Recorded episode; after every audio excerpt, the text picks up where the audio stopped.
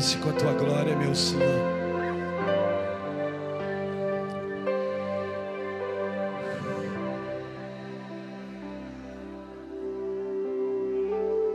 Tome o seu lugar um pouquinho.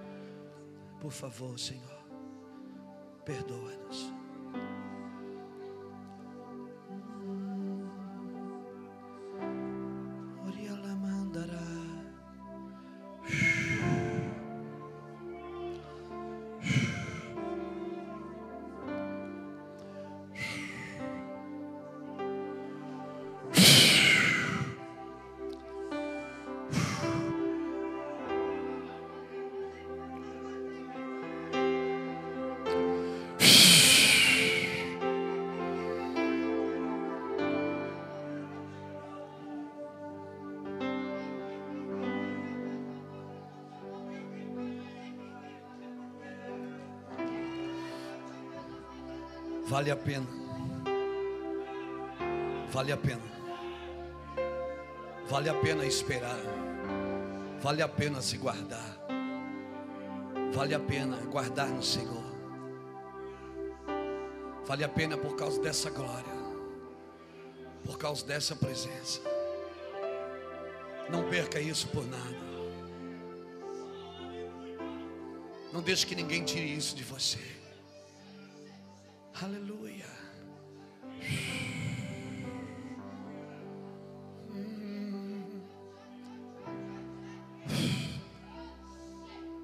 Eu não sei quanto a você, mas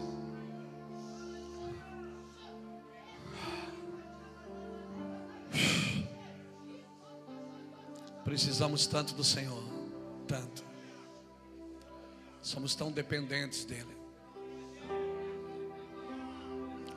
Precisamos tanto do dele no nosso casamento, nos nossos filhos, nos nossos recursos. As situações, eu vou te falar, chá. Uh, tem dias que você não sabe o que fazer. Você não sabe, você não sabe como resolver. Mas se você entrar no seu quarto, fechar a porta e dizer: Pai, você levantar as suas mãos e se render à sua vontade. Então ele virá, ele virá e virá com tanta força. E vai levar você para um lugar nele, um lugar de segurança. Existe um lugar em Deus que ninguém pode tocar você. Existe um lugar em Deus que as ofensas não ofendem mais. Existe um lugar em Deus que a gente não quer mais nada, né, Israel? A gente não quer mais nada, a gente só quer ficar com Ele. Existe um lugar em Deus que a gente não tem mais vontade de ter nada, de fazer nada. A gente só tem vontade de orar e chorar e dizer: Eu te amo. Eu te amo.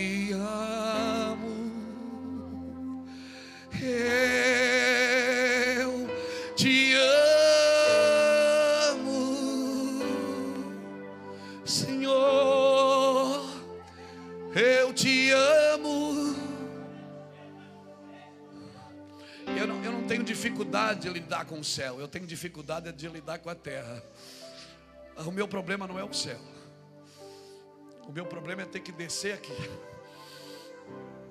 O meu problema não é o céu, eu não tenho problema de lidar com as coisas do céu, porque as coisas do céu a gente só senta e assiste. O meu problema é lidar com as coisas da terra. Mas você não vai conseguir lidar com as coisas da terra sem a ajuda do céu. Quando Jesus ensinou você a orar, ele deixou bem claro, ele disse: ore assim, Pai nosso. Ele não disse para você dizer meu Deus. Não, ele disse para você dizer meu Pai, Pai nosso que estás no céu. Santificado seja o teu nome, venha a nós o teu reino. E seja feita a tua vontade aqui na terra como é no céu. A vontade de Deus, querido, ela é boa, agradável e perfeita. Jesus disse, Paulo disse em Romanos, Paulo diz isso, ele diz: não, não vos conformeis com este século, mas transformai pela renovação do vosso entendimento. Romanos 12, 1 e 2, ele diz: pela renovação do vosso entendimento, para que você experimente qual seja boa, agradável e perfeita. Isso eu aprendo o quê? Que até a vontade de Deus tem processos. Até a vontade de Deus ela tem processos. A vontade de Deus ela é boa, ela é agradável, ela é perfeita. Deus não quer que você fique só na boa vontade dele. Tem gente que quer ficar só na boa vontade, ele vai à igreja para que Deus faça alguma coisa boa por ele. Então ele fica a vida inteira na boa vontade de Deus. Fica ali circulando na boa vontade. Ó, oh, Deus me deu um carro, Deus me prosperou, Deus me abençoou, Deus me deu um ministério, eu agora estou pregando. Olha só, eu já dirijo um grupo, eu já dirijo uma célula, eu já dirijo alguma coisa, então agora eu estou na boa vontade de Deus. Como Deus é bom. Mas, querido, Deus quer que você ainda vai na agradável vontade, até que você chegue na perfeita vontade. Na boa vontade de Deus, você ainda tenta manipular e controlar o que Deus quer fazer. Na boa vontade de Deus, Deus não tem o domínio próprio ainda sobre você. As suas orações, você até acha que com as suas orações você pode manipular a Deus. Porque nós estamos tão bem na boa vontade de Deus, irmãos, não se trata de largar o que é ruim e pegar o que é bom. Se trata de largar o que é bom e pegar o que é perfeito. Aleluia! Eu não quero só o que é bom de Deus, eu quero o que é perfeito de Deus. Aleluia! Por isso que o tabernáculo tinha três fases: o átrio, o lugar santo e o santo dos santos. Tudo no tabernáculo representava Jesus. Então, quando você chegava no lugar santo, no, no, no átrio, você estava na boa vontade de Deus. Ali você sacrificava, ali você lavava as mãos. Mas depois você entrava no lugar santo, que tinha o pão da proposição, tinha os incensos, tinha o óleo, tinha o azeite. Esse é o lugar agradável de estar. Porque agora você já não está mais fora, você já está dentro. Mas existe um lugar ainda, a perfeita vontade de Deus. E naquele lugar, quando o sacerdote entrava, ele entrava com uma roupa de linho fino. Por quê? Porque ele não podia suar. Porque naquele lugar não se trabalha quando se está na força, na, na perfeita vontade de Deus, não depende mais de, do seu serviço. Então o sacerdote, quando entrava no Santo dos Santos, ele era amarrado, ele era amarrado com cordas e sinos, porque enquanto ele estava fazendo o trabalho no propiciatório, os sinos, os sinos faziam sinais, então todo mundo lá fora sabia que ele estava vivo. Mas se aquele sacerdote estivesse com algum defeito, com algum pecado, ele não voltava mais, ele era fulminado. Então, quando eles ouviam que o barulho do sino tinha acabado, eles puxavam a corda. Poxa, esse cara não venceu a presença de Deus. Eu vou te falar, a presença de Deus é boa, querido, mas ela não vai fazer bem para todos. Eu vou dizer por quê. Porque quando a presença de Deus vem, alguns vão passar mal com ela. Por quê? Porque vão ter que mudar de vida para sempre. Vão ter que mudar os seus desejos, as suas imoralidades, as suas corrupções, vão ter que largar todas as coisas. É isso que a vontade de Deus faz conosco. Ela nos leva para um lugar perfeito em Deus. Não somos perfeitos porque somos bons, somos perfeitos porque Deus está conosco. Ninguém aqui é perfeito, irmãos. Aleluia. Ninguém aqui, todo mundo aqui tem pecado. Se eu começar a apontar, eu sou o primeiro a apontar para mim. Eu sou um homem cheio de esquisitices, cheio de defeitos. Mas a glória de Deus, ela nos cobre, ela nos aperfeiçoa. Somos aperfeiçoados de glória em glória, não de crise em crise. Nós não precisamos entrar numa crise para ser aperfeiçoado. Nós temos que entrar na glória para ser aperfeiçoado. Aleluia. Então às vezes a gente acha, ah, Deus está me amassando, mas é, está me amassando para me deixar melhor. Não, Deus Deus não queria fazer isso. A realidade é que Deus não queria te amassar para te deixar melhor. Deus queria que você entrasse na glória para ficar melhor. Porque você não cresce de, de crise em crise. A, a, vereda do justo, a Bíblia diz em Provérbios 4, 18, que é como a luz da aurora que vai brilhando, brilhando, brilhando, até se tornar um dia perfeito. Aleluia. Até se tornar um dia perfeito. A vereda do justo é como a luz da aurora. Então, onde é que você aprende perfeição? Onde é que você aprende a andar na luz? É na glória, não é na crise. Aleluia. Sabe por que, que passamos crise? Porque não queremos andar na glória. Jesus vivia tanto na glória que não passava crise. Tinha comida, ele comia. Não tinha, ele não comia. Ele jejuava. Tinha onde dormir, ele dormia. Não tinha, ele dormia também. Barco não é lugar de dormir, é lugar de pescar. Mas se você anda com Deus, pode ser lugar de dormir. Jesus dormiu na tempestade. Porque quando se está em Deus, se dorme na tempestade. Aleluia. A tempestade, o barco afundando e Jesus dormindo. Aleluia. Nós precisamos aprender a dormir na tempestade, a descansar na vontade de Deus. Aleluia. A minha oração é que nessa noite você aprenda a dormir na tempestade. Jesus liberou uma palavra para todos. Ele disse: Passamos para o outro lado. Quando ele disse passamos para o outro lado, sabe o que ele fez depois? Ele foi dormir, porque a palavra já tinha sido liberada. Aleluia. O problema é que você sai daqui do domingo, domingo você vem aqui nesse altar, e você profetiza, e você libera a palavra, e você diz: Ah, não, vai, vai mudar. Chega na segunda-feira, você não anda mais naquilo que você falou, naquilo que você vem construindo dia após dia. Querido, o cristianismo não vai de domingo a domingo, o cristianismo é uma vida inteira. Cristianismo, nosso cristianismo não pode ir desse domingo no domingo que vem. Aleluia. Deus não perdeu o controle da sua vontade. O controle de Deus ainda subsiste, ele ainda é o dono. Ah, mas o diabo, irmão, Deus nunca deu a terra para o diabo de papel passado. Salmo 24, olha o que diz o salmo, estou aqui pertinho. Salmo 24 diz assim: ó, Do Senhor é a terra e a sua plenitude, o mundo e todos os que nele habitam, pois ele afundou sobre os mares e afirmou sobre as águas. Tudo aqui é do meu Senhor, o diabo não tem nada, aleluia. Satanás não tem nada, ele é um derrotado, ele não tem nada aqui, ele não tem nada. E se alguma coisa está acontecendo, está no controle do meu Senhor, aleluia. O meu Senhor ainda está no controle, aleluia.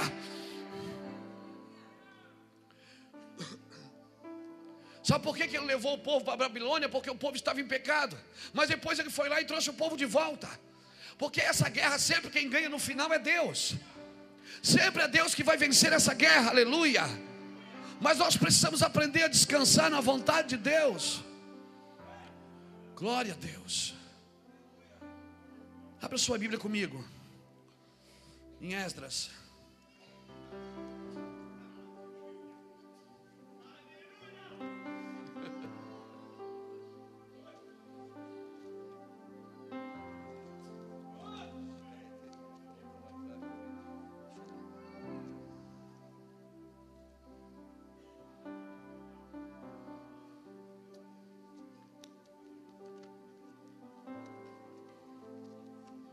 Abra comigo em Esdras.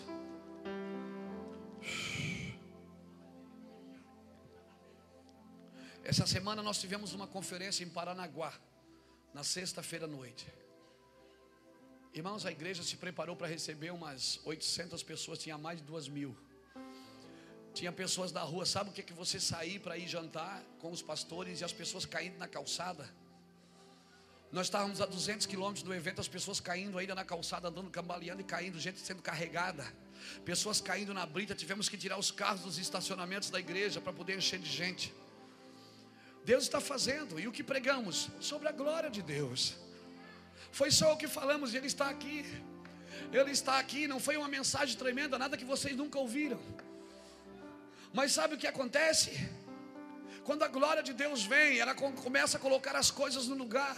Eu não estou dizendo que avivamento é gente caindo pelas calçadas, não, eu não estou dizendo isso.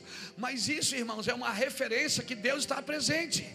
Que pessoas foram curadas, que pessoas foram libertas. Aleluia. Então por que, que a gente não aproveita isso também na segunda? Isso também na terça? Aleluia.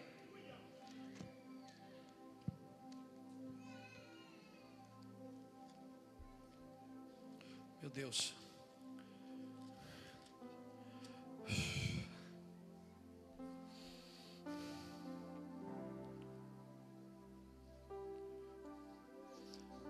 Fica com a Bíblia, a Bíblia aberta em Esdras.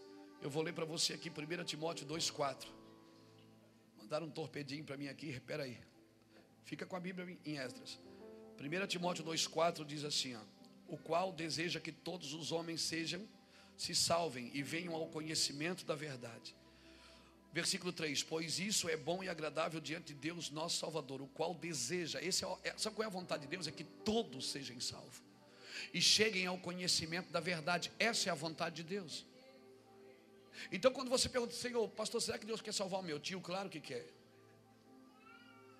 Deus quer salvar esse, quer salvar aquele, claro que quer, irmão. A vontade dele é que todos se salvem. Aquele cara que você odeia, esse que você lembrou agora, Deus quer salvar ele também. Aquela pessoa que você não suporta e fala com a sua boca, ah, eu não suporto. Essa pessoa que você está lembrando dela agora, Deus quer salvar ela também. Eu quero dizer para você que Deus não tem inimigo. Você tem, mas Deus não tem nada com isso. Amém? Deus não tem inimigo. Deus não tem inimigo na terra. O inimigo de Deus já está no inferno.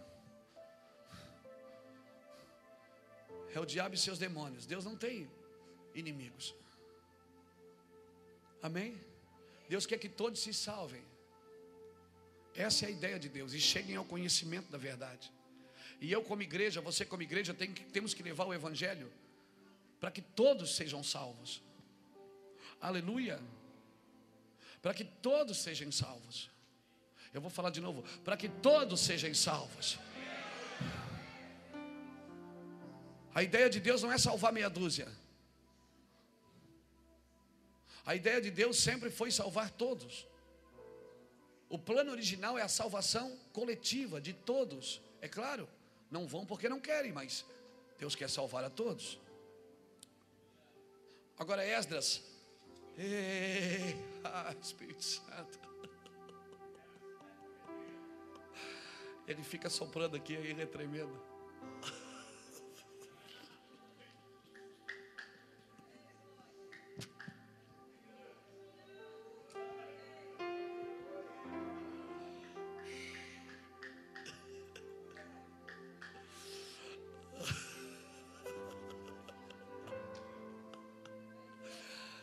Maurício, empresta ele para mim um dia. Eu quero levar ele em algumas igrejas que eu vou pregar e a palavra choca tanto que eles ficam me olhando assim. Ninguém dá um glória a Deus, me dá agonia. Empresta ele para mim, Ulisses. Aleluia. É, você não conhece a história desse menino. Se você conhecesse, você estaria dando tanta glória como ele. Você não conhece a história dele, irmão. Uma história de dor. Ele está conosco na casa de recuperação. Pergunte se ele quer voltar para a casa dele. Pergunte. Ele tem a mentalidade de uma criança de 5 anos, 6. Mas pergunte se ele quer voltar para casa. Não, não, a minha família, aqui a minha família. A gente vai lá na casa, ele ora línguas o dia todo, ele diz, pastor, pastor, sem ele nós não somos nada, sem ele nós não somos nada. Você não conhece o passado desse menino, o que ele viveu para chegar na casa de recuperação. Quantas pessoas abusaram dele. Você não sabe, cara, por isso que a glória que ele dá pode estar atrapalhando alguns de vocês. Mas não me atrapalha, não, deixa ele dar glória, ele tem motivos para dar glória.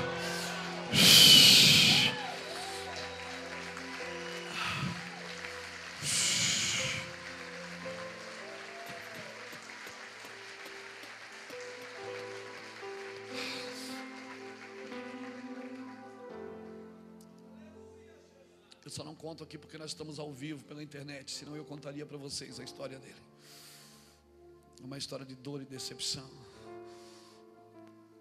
Mas Jesus estendeu a sua mão. Quando ele estendeu a sua mão para mim, eu era pobre, perdido sem Deus, sem Jesus, mas ele estendeu a sua mão para mim.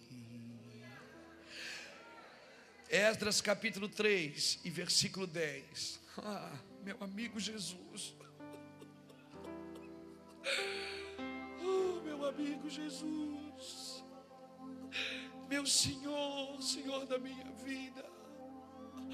Cheiroso. Tu és tudo, Senhor.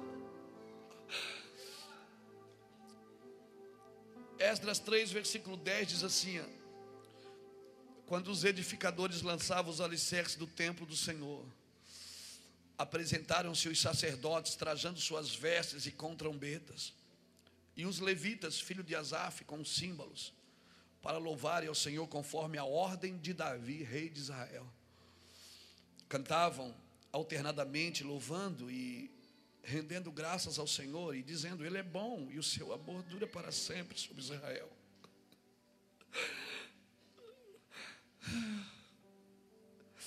E todo o povo levantou a voz em um grande embrado, e quando louvaram ao Senhor por se terem lançado os alicerces da casa do Senhor. Porém, muitos dos sacerdotes e levitas e cabeças de família mais idosos que tinham visto a primeira casa choravam em altas vozes quando viram o fundamento desta casa sendo lançado. Mas muitos levantaram as vozes com gritos de alegria, de maneira que não se podia distinguir as vozes de alegria e as vozes do choro do povo, porque o povo bradava em alta vozes, em altas vozes, e o som se ouvia de muito longe. Esse é um som de avivamento quando as, as lágrimas se misturam com o gozo, com a alegria.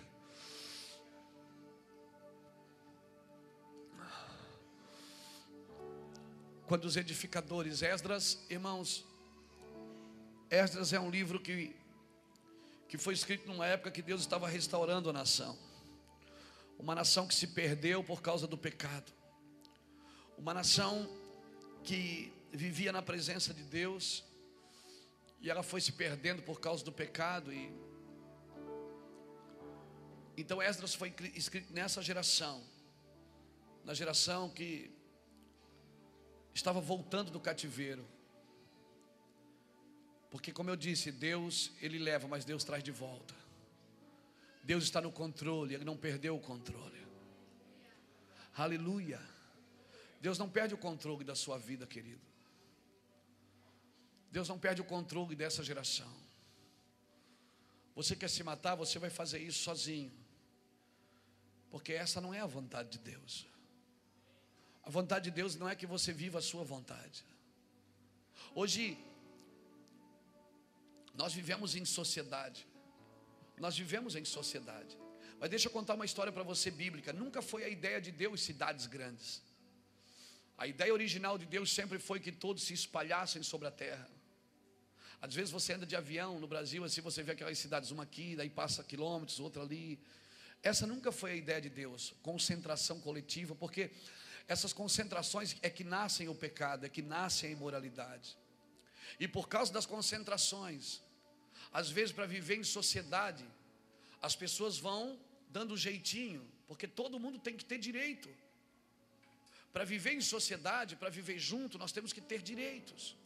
Então vamos criando leis, legalizando coisas que biblicamente são pecados, legalizando coisas que não está na lei moral de Deus, porque o homem criou uma lei legal, então debaixo da lei legal, se eu tenho direito, eu vou atrás dos meus direitos. Mas querido, a lei de Deus não é legal, ela é moral. Aleluia. A lei de Deus é legal, você pode ter um papel de direito dizendo que você foi o vencedor da causa. Mas eu vou dizer uma causa: você pode ser o vencedor de uma causa e ser derrotado diante do altar do Senhor. Porque do altar do Senhor, no altar de Deus não é um juiz que declara se você é um derrotado ou um vitorioso. É a lei de Deus que declara, a lei moral do Senhor. Então, quando as pessoas começam a se aglomerar, elas precisam de leis para poderem viverem juntas. Então, as crianças têm seus direitos, os jovens têm os seus. Cada um vai criando os seus direitos. E como nós precisamos viver em sociedade, porque já estamos, então vamos abrindo mão dos princípios vamos abrindo mão das coisas morais de Deus, para viver juntos. Mas essa nunca foi a ideia de Deus, querido. Você pode ver que todas as cidades grandes da Bíblia, elas viveram juízos. Todas as cidades grandes, as grandes metrópoles, elas viveram debaixo de juízos. Sempre que Deus ia trazer juízo por algum lugar, sempre foi sobre aquelas cidades grandes agromero de pessoas. Porque virava pecado, pecado legalizado virava iniquidade, iniquidade. Deus não trata mais com a pessoa, Deus trata com a terra. O que é uma iniquidade? É a legalização de um pecado. Por exemplo, o aborto é pecado? É ou não é? Então, quando alguém pratica o aborto, Deus trata com essa pessoa.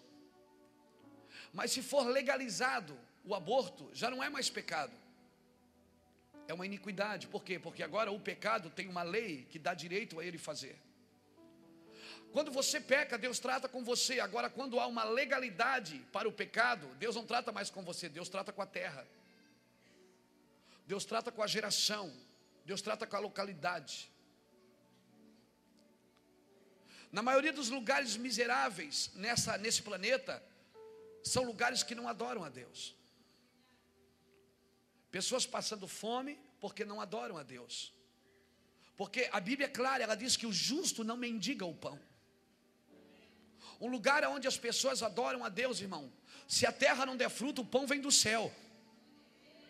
Se a terra não der nada, o pão vem do céu. Agora, aonde pessoas adoram a Deus, elas não vivem em necessidade, não vivem presas a imoralidades. Então, a, a ausência de Deus não é a presença do pecado que destrói uma geração, é a ausência de Deus. É a ausência de Deus. Não importa quantos pecadores tem em Itajaí, no Vale do Itajaí, no estado de Santa Catarina, no Brasil. Não importa quantos pecadores, o que importa é o quanto de Deus nós temos aqui. Aleluia. Porque é o seguinte, querido, ninguém para o juízo de Deus, amém? Amém. Abra comigo Esdras capítulo 1.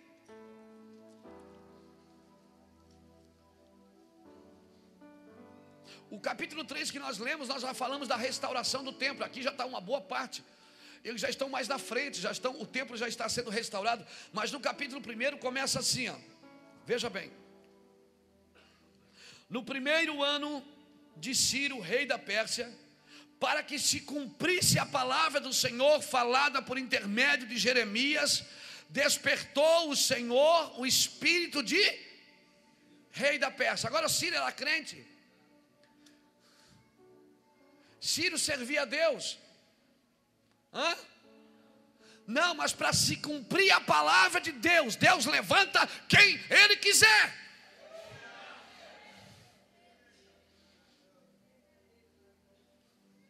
Então nunca olhe só para quem está na frente, olhe para ver se a palavra de Deus está sendo cumprida. Ah, mas é o fulano que está na frente, não importa. O que importa é que a palavra de Deus está sendo cumprida falada pelo intermédio do profeta Jeremias. Se você ler Jeremias 25, de 1 ao 38, depois, não vai ler agora, você vai ver o que é que Jeremias profetizou sobre Israel. E para que se cumprisse a palavra do Senhor, Deus precisava levantar alguém. E levantou quem? Um ímpio. Ele despertou. Ele despertou o espírito de Ciro, querido. Quando chega a hora de cumprir a palavra de Deus, você vai se assustar. Amém. Deus vai usar pessoas que você jamais imaginou que Deus usaria. Agora deixa eu falar, uma pessoa usada por Deus não significa que ela é aprovada por Deus. Aleluia.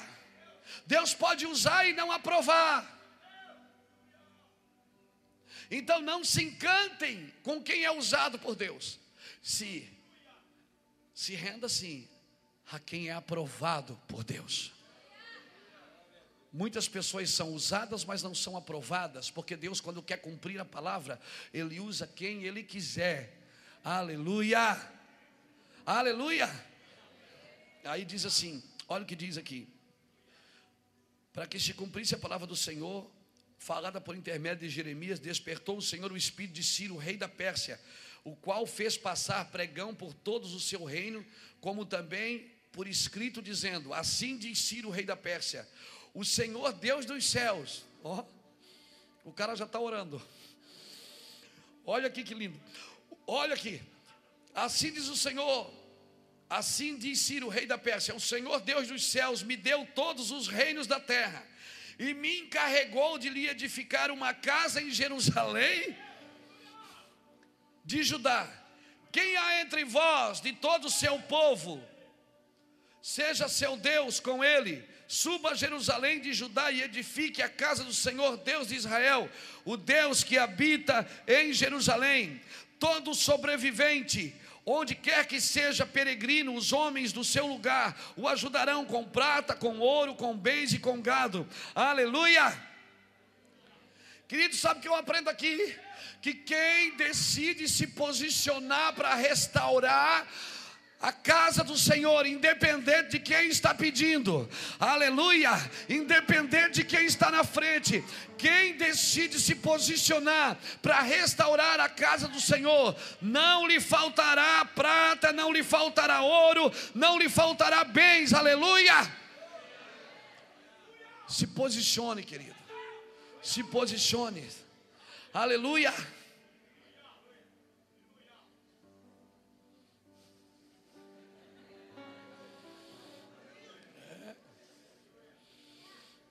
Pois eu que sou maluco.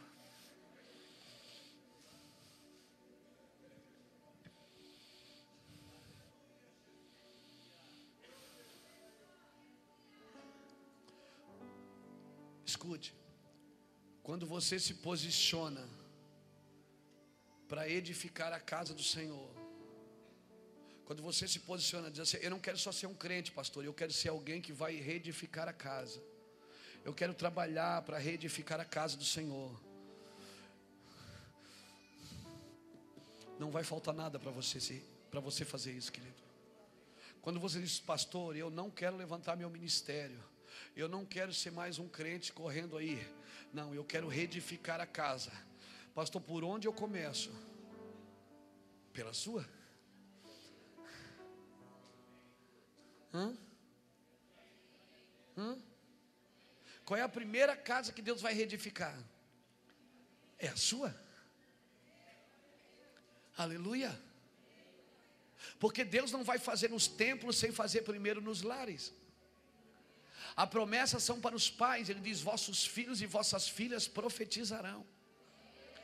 Aleluia. Vossos velhos terão sonhos e vossos jovens terão visões, e até os vossos servos profetizarão. Aleluia. Então Deus vai começar na sua casa, querido. Aleluia. Quer, quer um conselho de pastor, de amigo? Comece a, a reunir a sua casa para orar. Pega seus filhos, não, não senta na mesa só para comer, senta para orar. Se reúne, aleluia. Começa a, a fumegar, começa a fumegar lá na sua casa. Aleluia, não deixa o pavio. Amém. Senta todo mundo na sala para ver televisão, apaga a televisão diz assim: vamos orar. Aleluia. Vamos orar. Aí você diz: não, chega de Globo, Rede Globo, clique, clique, nunca mais.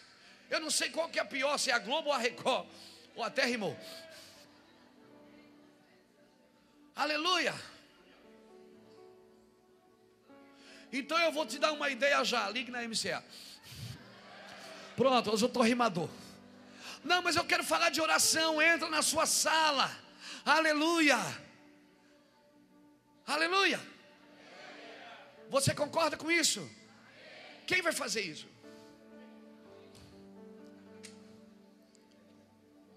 Você não disse amém? Quem vai começar a concordar com isso vai dizer assim: eu vou para minha casa, eu vou orar com meus filhos, eu vou orar com meu marido. E quando e se ele chegar doidão, se ele chegar doidão, em vez de você dizer, vai para o diabo que te carregue, você vai avançar nele, vai dar um beijo, vai dizer: Vamos orar, meu amor. Ele vai dizer: Bora. Porque bêbado concorda com tudo. Pode chamar ele para orar que ele vai. Amém? Se ele tiver chapadão, não xinga mais, não briga mais, pega ele pela mão, vem cá com a mãe, querido. Aleluia. E deita com ele, e senta com ele e ora. Aleluia, ora. Você não quer reedificar a casa? Aleluia. Como é que você vai reedificar a casa sem se submeter a Ciro?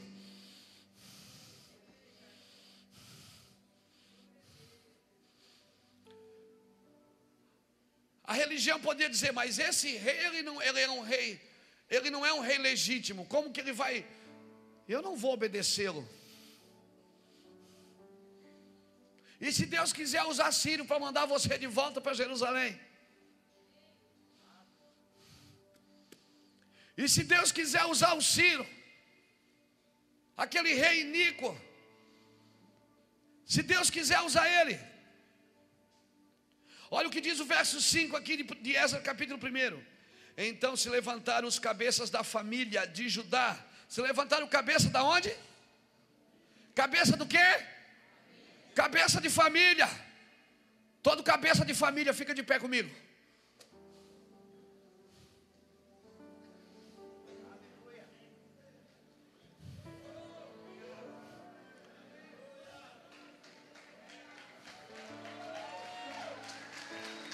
Se levantaram quem? Cabeça de família. Ó. Oh, ninguém pode, o pastor não pode fazer nada por você, querido. Amém? Não adianta você fazer uma campanha de sete dias na igreja para resolver o problema da sua família. Eu, você, você tem que se levantar, pegar a prata, o ouro, o bronze que o rei botou na sua mão e caminhar para Jerusalém e dizer: Eu vou reedificar a unção de Deus nessa cidade, eu vou trabalhar para que a glória de Deus venha, aleluia. Eu vou trabalhar, eu vou para o monte, eu vou para o jejum, eu vou para a oração, eu vou para a proclamação, eu vou pregar, eu vou investir, eu vou, eu vou, eu vou, eu vou.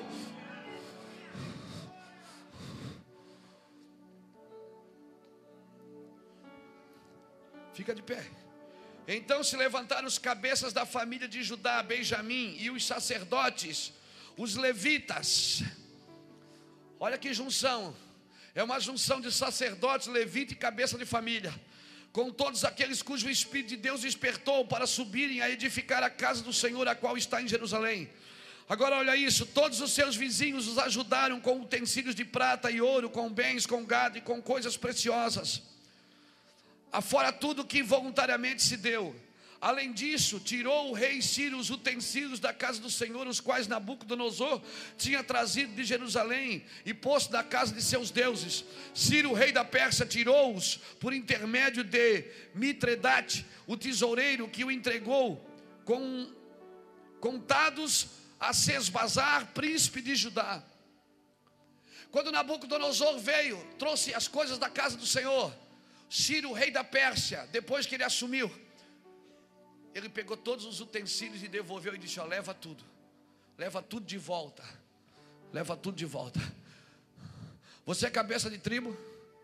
Você é cabeça de tribo? Você é cabeça de tribo? Sabe para que, que Deus te chamou cabeça de tribo? Para você dizer, quem, para quem está perto de você aí, dizer o seguinte: ó, tudo que Nabucodonosor te levou, tudo que Nabucodonosor tirou de você, você vai trazer de volta para Jerusalém. Amém. Fala para alguém que está perto de você e diz assim: é tudo que Satanás tirou da sua família, tudo, tudo que Satanás tirou, toda a herança, todos os utensílios. Aleluia. Aleluia. Glória a Deus. Tome o seu lugar. Caminha comigo. Caminha comigo na palavra Esdras 3, capítulo 10 de novo. Ele diz assim: ó, quando os edificadores lançaram os alicerces,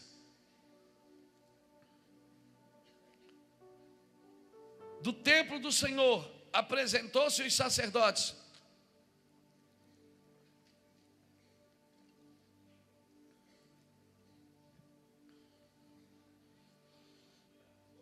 Deus está levantando uma classe de sacerdotes que vão se levantar agora nessa restauração do templo.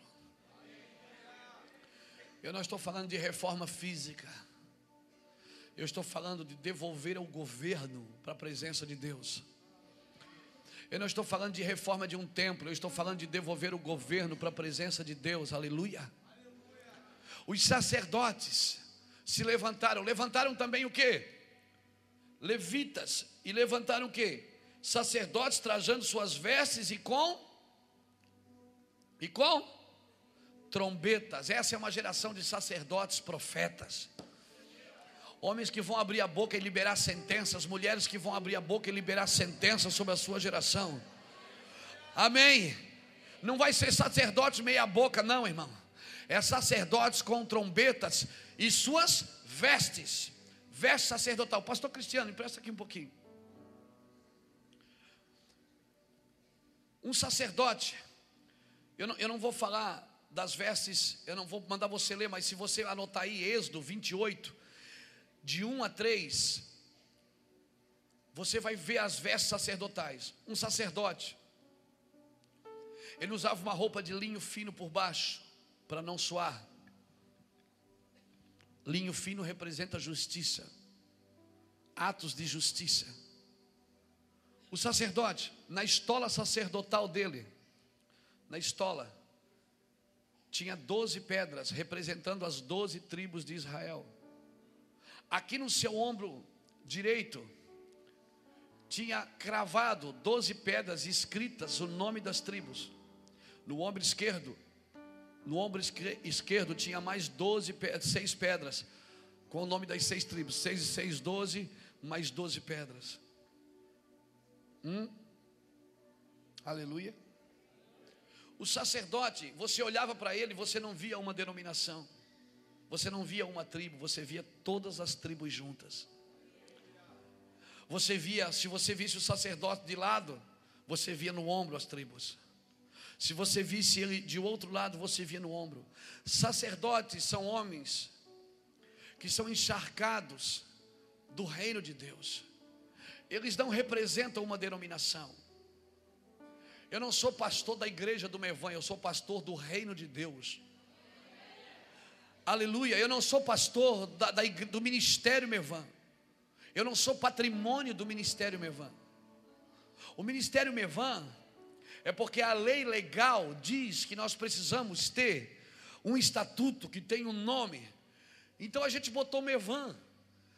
É porque não é que a gente queira se me vangloriar, não é que eu queira me vangloriar, mas Mevan, Mevoi, não sei. Então, na lei legal, aqui na terra, a lei dos homens, a lei legal, nós precisamos existir. Só que na lei moral, nós somos sacerdotes, querido.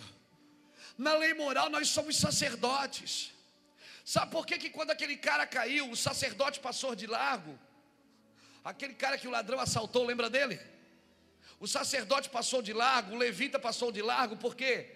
Porque o sacerdote e o levita naquela época estavam desviados. Eles achavam que só o que tinha dentro do templo era encargo deles, o que era fora do templo não tinha nada a ver com eles. O fato de você ser, ser, estar dentro de um avião não significa que você é passageiro. Você é um oficial do reino naquele lugar. O fato de você estar num shopping não significa que você seja um cliente. Você é um oficial do reino de Deus naquele lugar. Você é um oficial do reino de Deus em qualquer lugar. E da onde se olha para você, tem que ver toda a vontade de Deus. A vontade de Deus não é a assembleia, não é a quadrangular, não é a batista, não é o bola de neve, não é o bola de fogo, não é o Mevan, não é a presbiteriana, não, a vontade de Deus é o sacerdote que carrega tudo no seu corpo na estola sacerdotal, aleluia.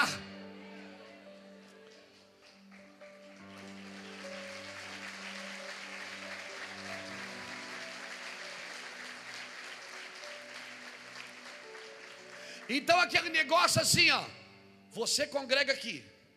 Eu não te abençoo para ir no culto em outra igreja. Ah, vai se lascar, irmão. Vai se lascar. Isso não é sacerdote. Eu não te abençoo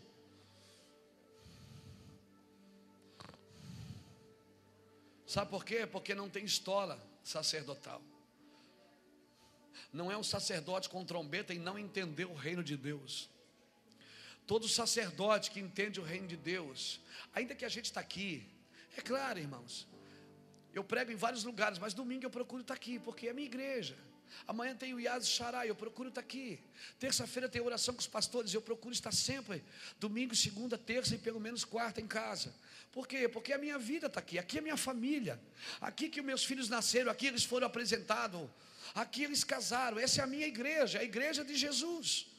Que, que Deus deu para a gente cuidar. Então, é claro, dizer assim: ah, pastor, o senhor gosta de estar ali? Claro que eu gosto. Eu, eu prego mensagens aqui, irmãos é aqui que Deus me dá as revelações. Eu não, dificilmente eu prego alguma coisa em outro lugar que eu não tenha pregado aqui primeiro.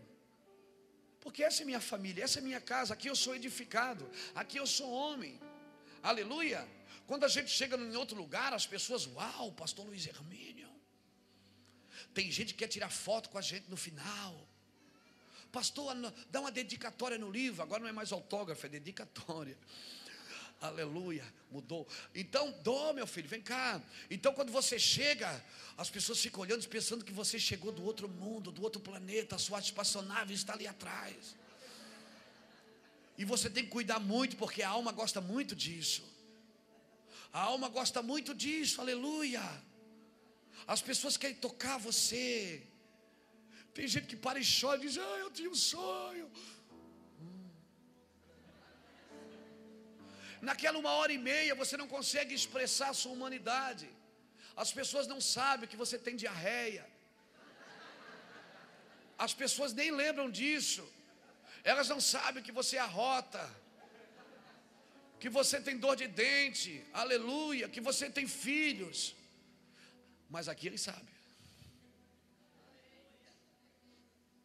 Então esse é o lugar de expressar a minha humanidade a nossa humanidade. Aqui eu te conheço, não adianta você disfarçar. eu te conheço. E você me conhece. Tem gente que me imita. Aqui, eles brincam comigo, a gurizada aqui brinca comigo. Oi, pastor. Mas lá fora as pessoas pensam que quando eu faço assim é um anjo que estou nas asas do querubim. Então lá fora eles fazem uma imagem da gente. É ou não é, irmãos? Mas é aqui. É aqui, irmãos. Por isso eu vou falar uma coisa para você. Eu não suportaria ver Deus fazer comigo lá fora, sem fazer primeiro aqui. Por isso que eu quero que Deus faça tanto aqui. Por isso que a gente tem se dedicado a 12 anos aqui. Todas as semanas. Batendo na mesma tecla pregando a mesma mensagem há 12 anos. Eu não sei nem porque que vocês vêm aqui, porque eu prego a mesma coisa todo domingo. Lá eles dizem assim para a gente: Uau, que palavra! Aqui sabe o que eles dizem? Ele já pregou isso, não pregou?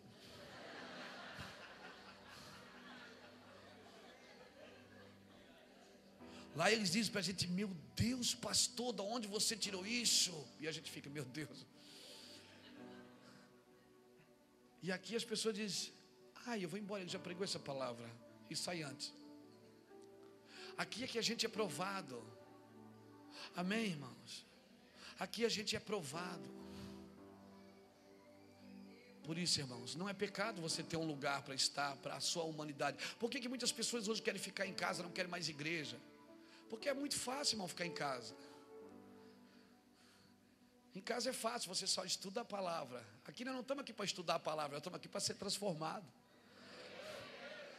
Em casa você só estuda a palavra, você fica bom de Bíblia, mas só de Bíblia, de mais nada.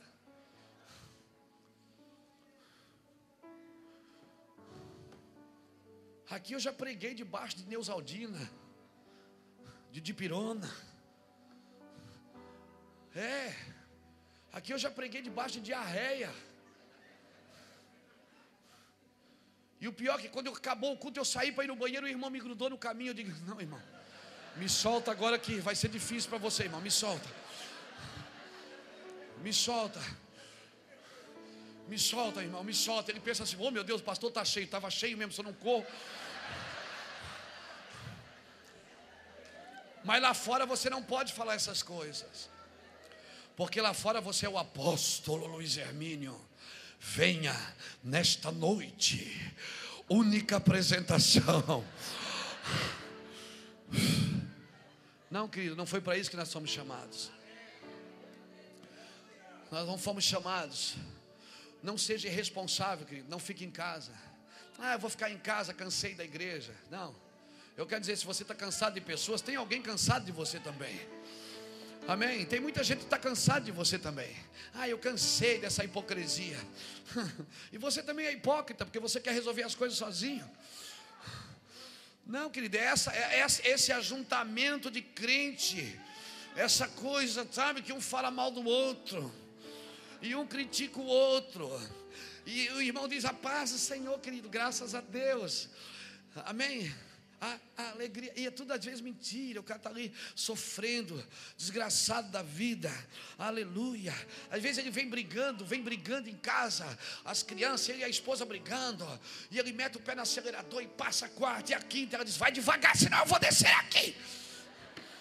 E aí chega ali no estacionamento, o irmão estaciona o carro, os dois descem mão dada, e ela diz: Eu não quero te dar, mas ele diz: Dá a mão aqui. E entra de mão dada. E depois de meia hora, duas horas de louvor e adoração, e já estão abraçando, beijando, e já pronto, já acabou a briga da, da ida, ah, porque a volta, oh, aleluia, checa, lá achou que ela mandará. Isso é a igreja de Jesus, isso não vai mudar nunca, querido. Aleluia, não pense que você vai mudar isso porque você não vai. Jesus descia do monte, ele olhava para Pedro, ele olhava para Timóteo, ele olhava para Timóteo, Timóteo tinha Timóteo, não tinha. Não, era Tomé. Aleluia. Bartolomeu, ele olhava para eles e dizia: Meu Deus, até quando eu vou ter que suportar vocês? Meu Deus, gente, ora. E todo mundo, Jesus, Jesus, gente, vocês não estão entendendo nada. E Pedro dizia: Eu morro no seu lugar, eu sou seu amigo. Ele Pedro, cala a boca. Meu Deus, Jesus entrava em pânico e dizia: Até quando eu vou ter que suportar vocês? Eu vou dizer uma coisa: foi assim que começou a igreja, e é assim que ela vai existir até a eternidade. Isso não vai mudar nunca, nunca, nunca.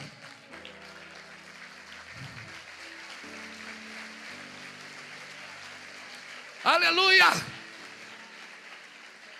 Então eu quero dizer uma coisa: se você está atrás de uma igreja perfeita, pede para Jesus te matar e vai congregar na eternidade porque lá é só querubim, serafim, um olhando para o outro e dizendo santo, santo, santo, porque a única coisa que eles enxergam lá é Deus, mais nada. Agora aqui não, aqui você está sentado do lado desse, desse irmão aí.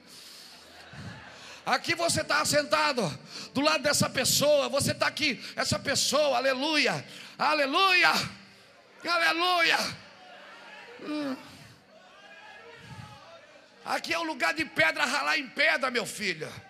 Glória a Deus. Você quer, você quer edificar a casa do Senhor? Você quer? Você quer edificar a casa do Senhor? A vontade de Deus é que todos se salvem, todos.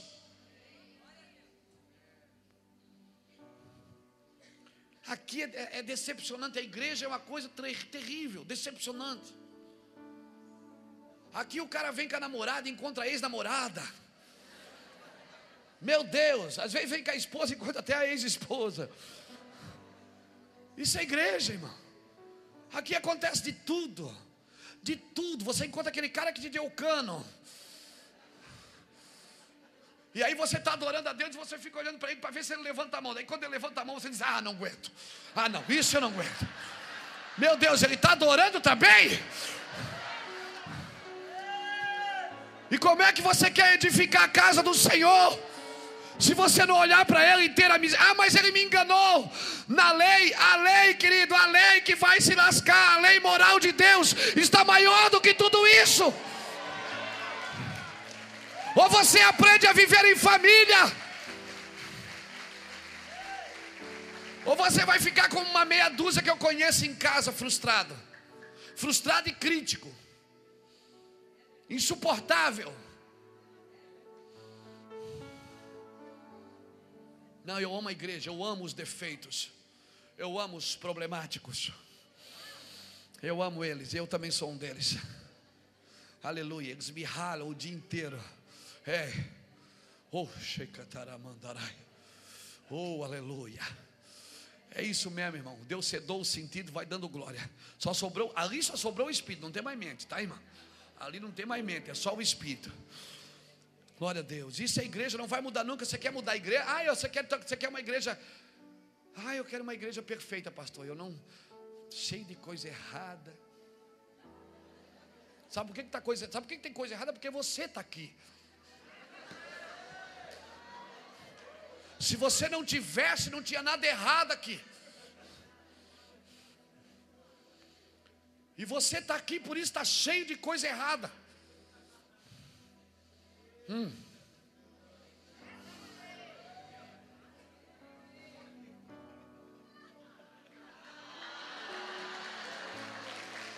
Desculpa aí. Morram de inveja. Oh, mas apertou demais, cabeça. Frocha aqui, irmão. Tô doido. Tá com raiva de mim? Esse cara que eu falei era você? Não? Esse cara que eu estou falando. Isso é a igreja de Jesus, querido. Aleluia. E sabe o que, sabe que mais frustra a gente como pregador? Aí você está em casa. Aí você deita. Aí você sabe que você tem que pregar. Aí Deus te dá uma revelação. Você diz: Puxa vida, cara, essa palavra vai transformar a igreja. Deus falou comigo. Aí você chega aqui e diz assim: Ó, oh, Deus falou comigo. Mas Deus falou com ele, falou com ela, falou com ele, falou com todo mundo. E aí eu penso que aquela palavra que ele gastou comigo ali a tarde inteira, eu vou pregar ela e você vai ser transformado na segunda. Um, na segunda você vai mudar. Vai ser que nem o, o, o, aquele. O, o Jim Carrey, né? Que é aquele da máscara, que põe a máscara e fica. Aí você vai ser transformado. Não, querido. Aí a gente se frustra porque a gente prega. E às vezes a gente vê há 10 anos, 12 anos como eu estou aqui. Eu até pedi para não botar mais um número ali. Estava ali 10 anos, 11 anos. Não, não põe mais nada, não. Deixa que para nós não, não, não ficar triste.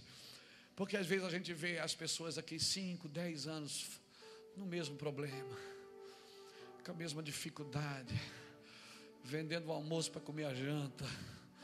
Meu Deus, sofrendo com o filho nas drogas, sofrendo com o casamento, sofrendo doido para pagar as contas e às vezes não vai. Mas a gente vê aqui, cara, ela sentada, com as mãos levantadas, tentando acertar o que, que eu vou dizer para ela, querido? Olha, vai para a tua casa que essa igreja é perfeita, você não tem lugar para você aqui. Você não cabe nesse ministério, porque nós somos um ministério de qualidade. Não, querido, aqui é lugar de gente defeituosa, gente torta. Aleluia. Oh, estou vendo uns três tortos daqui, naquele lado ali. E aqui, não, nem vou falar. Eu vou falar uma coisa para você: aqui é lugar de gente torta, de gente fofoqueira de gente. Def... Não, claro que não. Agora não é mais fofoca, né? Intercessoca. É porque tem gente que diz assim, pastor, eu vou contar, mas não é, pra, não é fofoca, é para te orar. Te conheço. Querido, isso é a igreja de Jesus. Agora vem aqui, para a gente terminar. O sacerdote, ele representava todas as tribos, é todas as tribos juntas.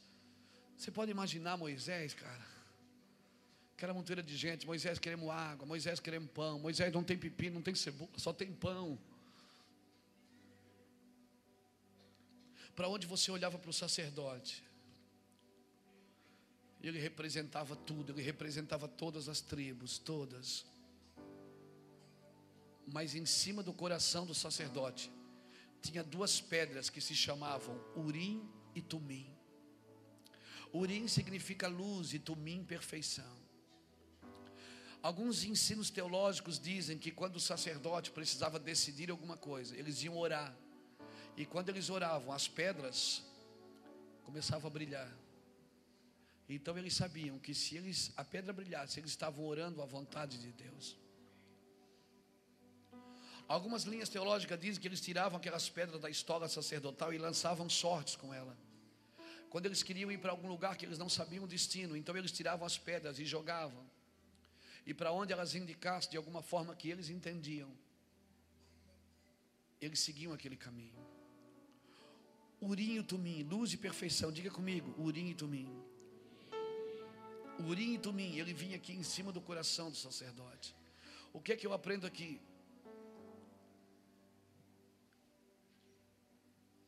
Que quem decidia não era o coração do sacerdote, eram as pedras que estavam postas sobre ele. Eu quero dizer que sobre o seu coração existe uma vontade superior. Por isso, querido, não, não vem aqui para que Deus faça a vontade do seu coração. A Bíblia diz: deleita-te no Senhor e Ele satisfará o desejo do teu coração.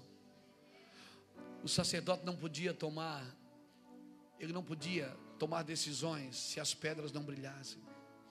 O urim o tumim eles significam a vontade de Deus em cima do seu coração. Tem gente que diz: Ah, pastor, mas eu sigo o meu coração. Não segue seu coração, seu coração é enganoso. Siga a vontade de Deus. Então, antes de você orar, o coração, sabe o que é que seu coração quer? Ele quer enriquecer na terra. Mas o urim e o tumim, a vontade de Deus sobre o seu coração, quer que você enriqueça na terra para gastar tudo nas obras do Senhor, para investir tudo no reino de Deus. A sua vontade aqui na terra é uma, mas a vontade de Deus que está sobre a sua vida é outra. Por isso, querido, viva a vontade de Deus. Você é um sacerdote. Primeiro, você tem que estar vestido de linho fino que são atos de justiça dos santos. É a mesma roupa que a noiva do cordeiro está se ataviando. Em Apocalipse 19, 7. Hum.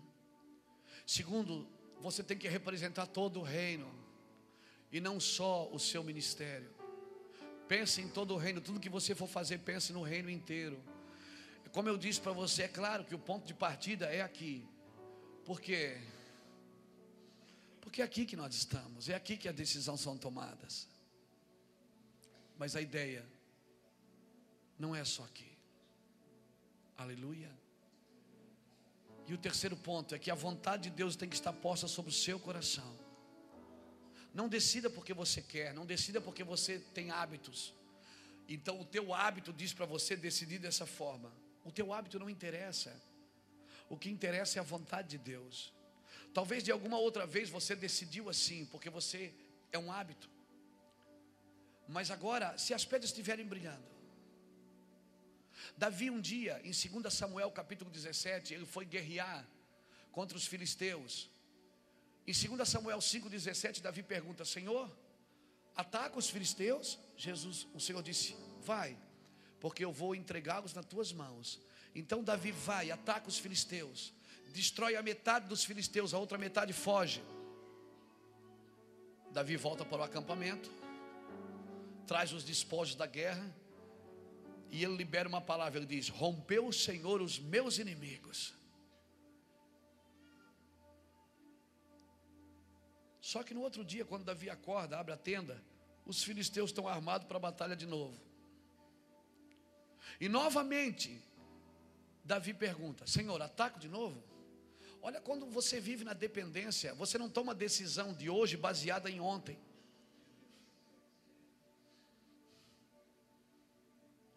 Raciocina comigo, no primeiro dia, Davi foi guerrear, tava, tinha o triplo de filisteus. Deus disse: Vai, Davi. E o número que estava com Davi era muito menor.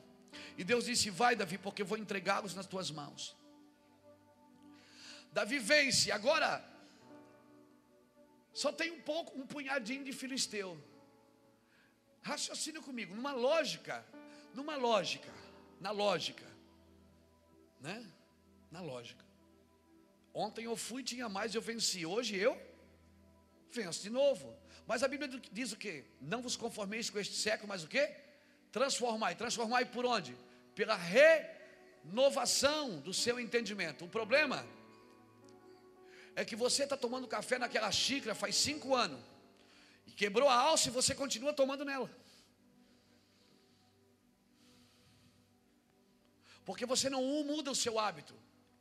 E você, alguém que feriu você, você matou essa pessoa no seu coração. Agora todo mundo que chega perto, você acha que vai te ferir de novo. Então toda decisão que você toma é por hábito. Não, querido. Talvez ontem você orou e a pedra não brilhou, mas hoje ela brilhou. Então, se ela brilhou, eu tenho que tomar uma decisão e dizer: hoje eu vou, porque a pedra está brilhando. A vontade de Deus é diferente de ontem. Aleluia. Por isso, irmãos, que eu não estou marcando a agenda a longo prazo. Nesses dias, Deus tem falado muito comigo sobre Urim e Tumim. Eu não estou marcando a agenda, tem gente que quer marcar a agenda comigo para dezembro, para novembro. Eu disse: não posso, não posso, não posso. Para o ano que vem, não quero. Eu estou andando no vento. Parece umas coisas às vezes em cima da hora. Vamos, vamos, vamos, vamos, dentro do carro e vamos. Aí acontece isso que aconteceu lá em Paranaguá.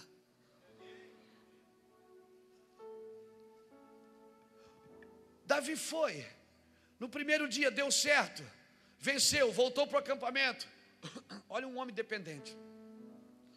Ele disse: Senhor, ataco de novo? O Senhor disse: Não, agora não. Agora você vai e se esconde atrás das copas das amoreiras e fique lá, porque eu, Senhor, vou na tua frente e romperei os teus inimigos por diante de ti. Davi ficou só ali atrás das copas das amoreiras, vendo Deus trabalhar. Deus foi na frente. Vai ter dias que Deus vai mandar você ir. Vai ter dias que Deus vai mandar você recuar. Mas está tão lógico, dá certo. Eu já fiz isso, já deu certo uma vez. Mas não é o que Deus vai querer fazer agora. O Uri e o Tumim precisam brilhar no seu coração. E eu vou te falar uma coisa. Pastor, como descobrir a vontade de Deus? Isso só por relacionamento, querido. Hum? Só o relacionamento pode dizer. Eu sou casado com a pastora Iraci há 25 anos. Tem coisas que só de olhar eu já sei o que ela está pensando. A gente conversa com os olhos. É exatamente isso que Deus quer. Guiar-te-ei pelos caminhos que deve seguir. Guiar-te-ei com os meus olhos. Obrigado, Cris. Não sejais como o cavalo e nem como a mula, que precisam de cabresto, senão não vem a ti. Instruir-te-ei o caminho que deve seguir, guiar-te-ei com os meus olhos. Ande perto dele, deixa ele olhar para você, deixa ele dar aquela, aquele olharzão assim.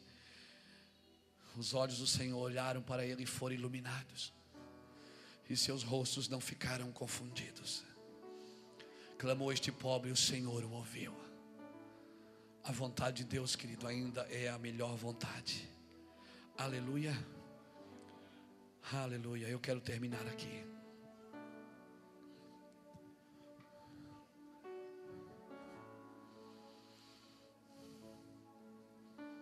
E eu gostaria de convidar você para entregar sua vida para Jesus. Não para alegrar a pessoa que te convidou para estar aqui hoje não para alegar a sua família. Você não precisa de cabristos. Mas você quer Jesus porque Ele deu uma encarada em você nessa noite. E você sentiu que os olhos deles, os olhos são as janelas da alma. Quando Ele olha em você, Ele sabe o que tem aí dentro. Então eu quero olhar para você e dizer: a vontade de Deus é boa, agradável e perfeita. E a vontade de Deus está sendo estabelecida sobre a sua vida nessa noite.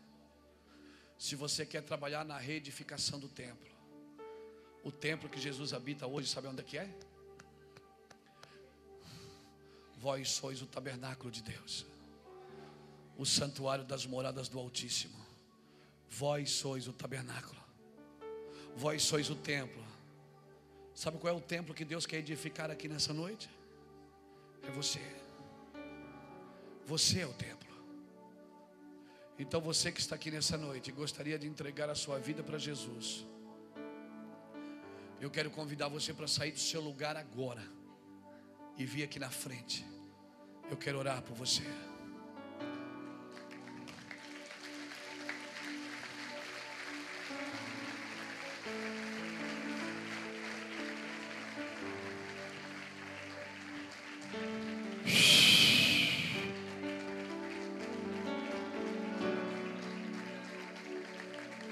Deus abençoe, querida, a sua vida.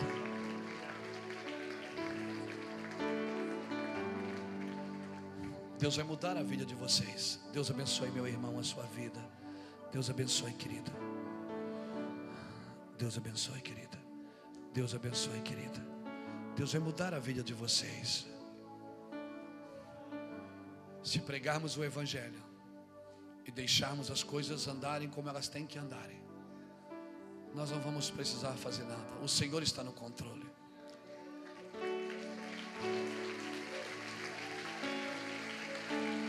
Deus abençoe você, meu irmão. Deus te abençoe, querido.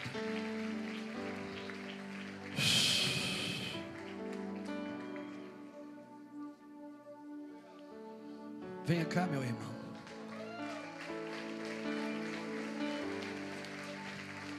Deus abençoe, querido. É uma boa escolha. Jesus vai mudar a vida de vocês.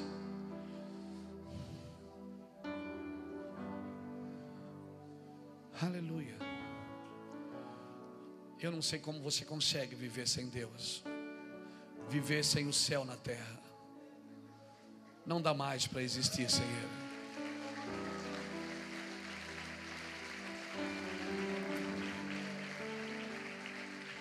Deus abençoe, querida. Deus abençoe. Preciosa. Eu não sei como as pessoas conseguem viver sem Ele. Sem mim nada podeis fazer.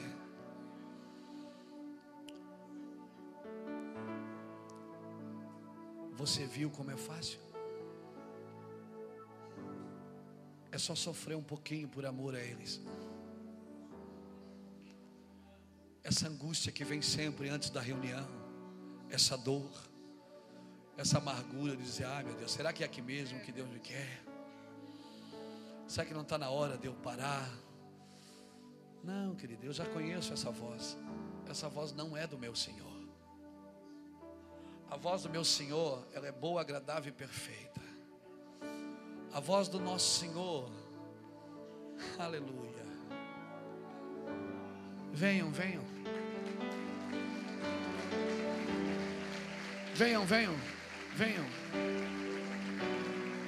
Oi. Deus abençoe, querida. Venham.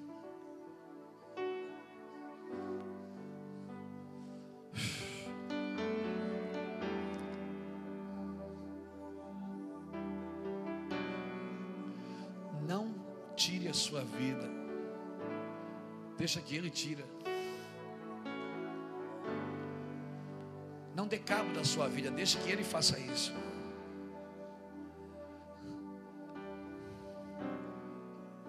Você que está aqui nessa noite que não tem mais desejo de viver, você não tem mais ânimo para viver, você está triste,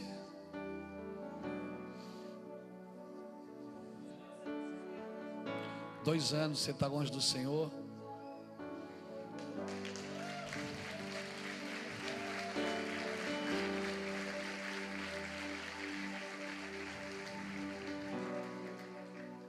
Por que, que você também não vem?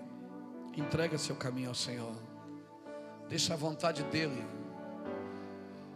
Eu vou dizer uma coisa para você: todo domingo à tarde eu entro em crise, e todo domingo à noite eu vou dormir feliz. É uma coisa tremenda. E como eu já sei o que vai acontecer, eu não entro mais em crise. Todo domingo à tarde eu entro em crise. E domingo, meia-noite, oh aleluia.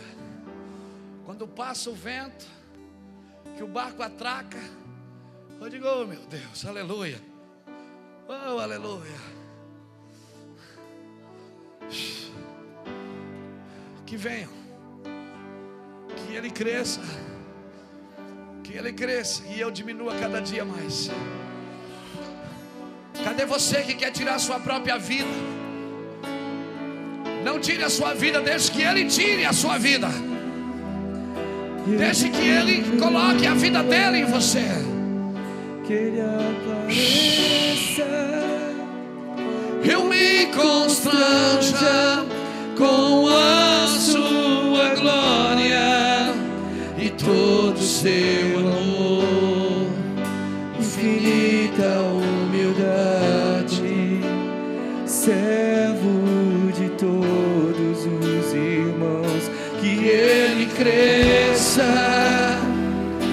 diminua,